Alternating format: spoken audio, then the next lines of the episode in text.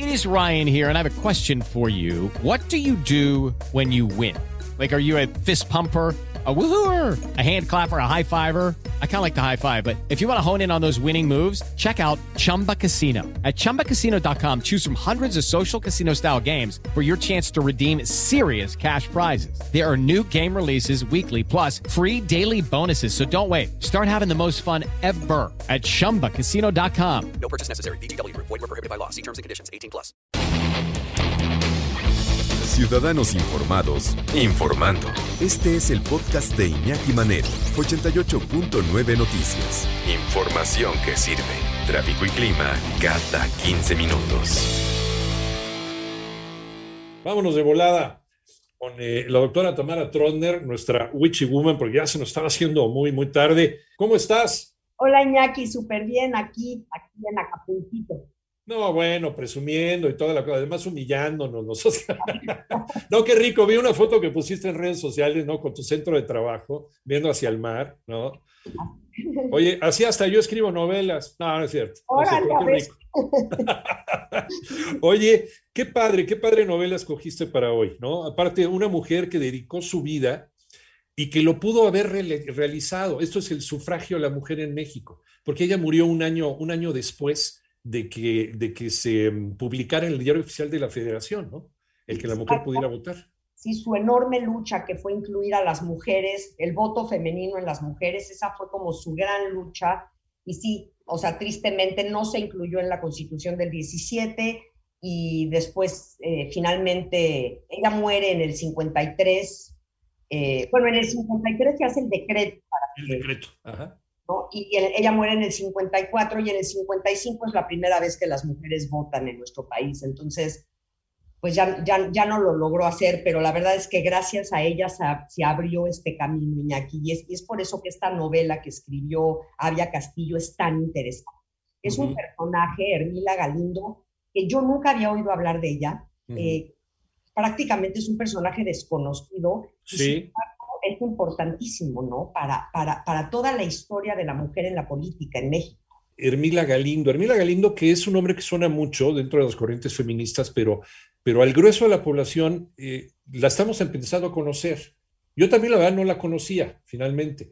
Eh, y, cuando, cuando empecé a, escuchar que Hermila Galindo, que de repente en varios escritos ¿no? Eh, feministas le empezaban a mencionar mucho, me metí en su biografía. Bueno, qué bárbara, inquietísima, hacía de todo, eh, no se dejaba de nadie, ¿no? Eh, ¿no? le importaban las amenazas del sistema, pues de un sistema machista. Imagínate, imagínate el ciclo que le tocó vivir. Ella nació en 1886 y le tocó la juventud en plena época por final, al final del, del, porfirismo, ¿no? Y al inicio de la Revolución Mexicana. ¿No? Imagínate lo que tuvo que padecer esta mujer con estas convicciones que traía. Claro, tal cual, Iñaki. Por eso no me cerrarán los labios, que es esta novela de Avia Castillo. Es tan interesante. Ella y Ángela Olmedo Ayusa, que es la editora de Grijalvo, se dieron cuenta que había ahí un personaje que no se había investigado y que dio tanto justamente para el feminismo, para que las mujeres que hoy están en el gobierno pudieran estarlo, ¿no? Eh, ya habíamos dicho que Mila Galindo no logró meterlo del voto en, la Constitución de 1917. Ella se unió a Venustiano Carranza, ella luchó por Madero, luego cuando Huerta mata a Madero, eh, bueno, viene todo este asunto, y luego, bueno, Venustiano Carranza eh, la une a sus filas constitucionalistas. Y junto con Venustiano Carranza lucha por obtener el voto femenino, no lo logra, pero ella, increíble, desafiando todas las leyes electorales, eh, se presenta como candidata a diputada federal. Y todo el mundo le dice, no puedes, eres mujer. Y ella dice, aquí dice, todos los mexicanos pueden, y son mexicanos es mexicanos y mexicanas. Por supuesto que pierde, pero sienta los precedentes para que realmente las mujeres puedan entrar a la vida pública. Y, lo hace de una manera increíble. Hace una, hace una revista también. Ella hace algo increíble, Iñaki, porque habla del deseo sexual femenino y dice que es tan fuerte como el masculino y tan abayazador. Y esto le genera toda una bola de críticas, incluso de las mismas mujeres, ¿no? Que, que, dicen, ¿cómo te atreves a hablar de eso? Y ella dice, bueno, es que en mi corazón sí rechazo las, los moldes en los cuales nos mete la sociedad, pero confieso que en la práctica me es un poco difícil escapar de ellos. ella misma se da cuenta que está luchando en contra de una, un tsunami machista muy difícil de romper. Lo logra, logra hacer muchísimos avances y a pesar de que no tiene éxito en vida, sí, sí después todo lo que ella abrió permite que hoy las mujeres estemos en una posición pues mucho más privilegiada en la vida pública. No, y otra más, ¿no? Imagínate, si hoy, hoy hay muchas mujeres mexicanas que no tienen idea de lo que es un orgasmo. En serio, imagínate en, a principios del siglo XX, en esta sociedad callada, victoriana, donde todo estaba mal, todo era pecado, ¿no? Claro, y, era, era, y además, si eras mujer, lo único que podías aspirar era casarte, tener hijos, nada más, y si ya necesitabas trabajar, bueno, podías ser maestra o secretaria, punto. y de todo lo demás, tenías que ser una mujer recatada y estar en tu casa. Y entonces de repente llega esta mujer revoltosa, que claro, no llega sola, Iñaki, y eso es bien importante. Con un grupo de mujeres.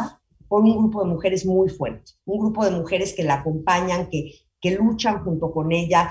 Pues digo, en la revolución, las mujeres lucharon desde cuántas trincheras, ¿no? Desde llevar panfletos escondidos en las enaguas, y ser adelitas. Y, entonces, todo este grupo de mujeres porque además se dice mucho, ¿no? Que las mujeres nos apachurramos unas a otras y, no nos permitimos crecer. Y es, es una enorme mentira y, y Ermila Galindo lo demuestra y lo dice. Gracias a este grupo fuerte de mujeres logra todo lo que logra.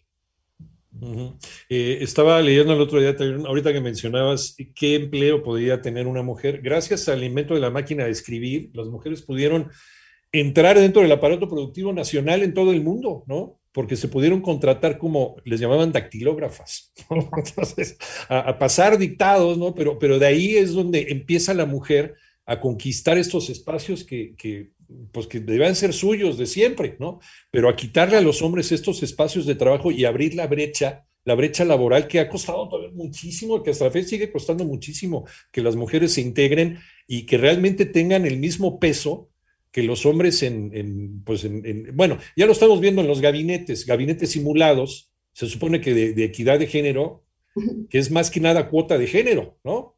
Sí, que es una tristeza, porque bueno, qué padre que lo hagan, porque entonces sí están diciendo que la mujer entra, pero en realidad es una farsa todavía, ¿no? O sea, entonces, nos queda un minutito, pero entonces Avia Castillo se interesa por el tema y escribe la novela. ¿Qué tal está la novela?